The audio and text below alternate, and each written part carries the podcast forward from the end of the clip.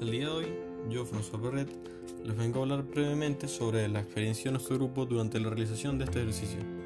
Bueno, en primer lugar, tuvimos que utilizar varios de los métodos que previamente habíamos aprendido durante las clases de matemáticas, tales como factorizar, igualar, calcular volumen y muchos otros. Y en general, no tuvimos muchas complicaciones, exceptuando al final del ejercicio, ya que en esta parte tuvimos que calcular el máximo a través de un método universitario con el cual no estábamos muy familiarizados. Este método se llama derivada.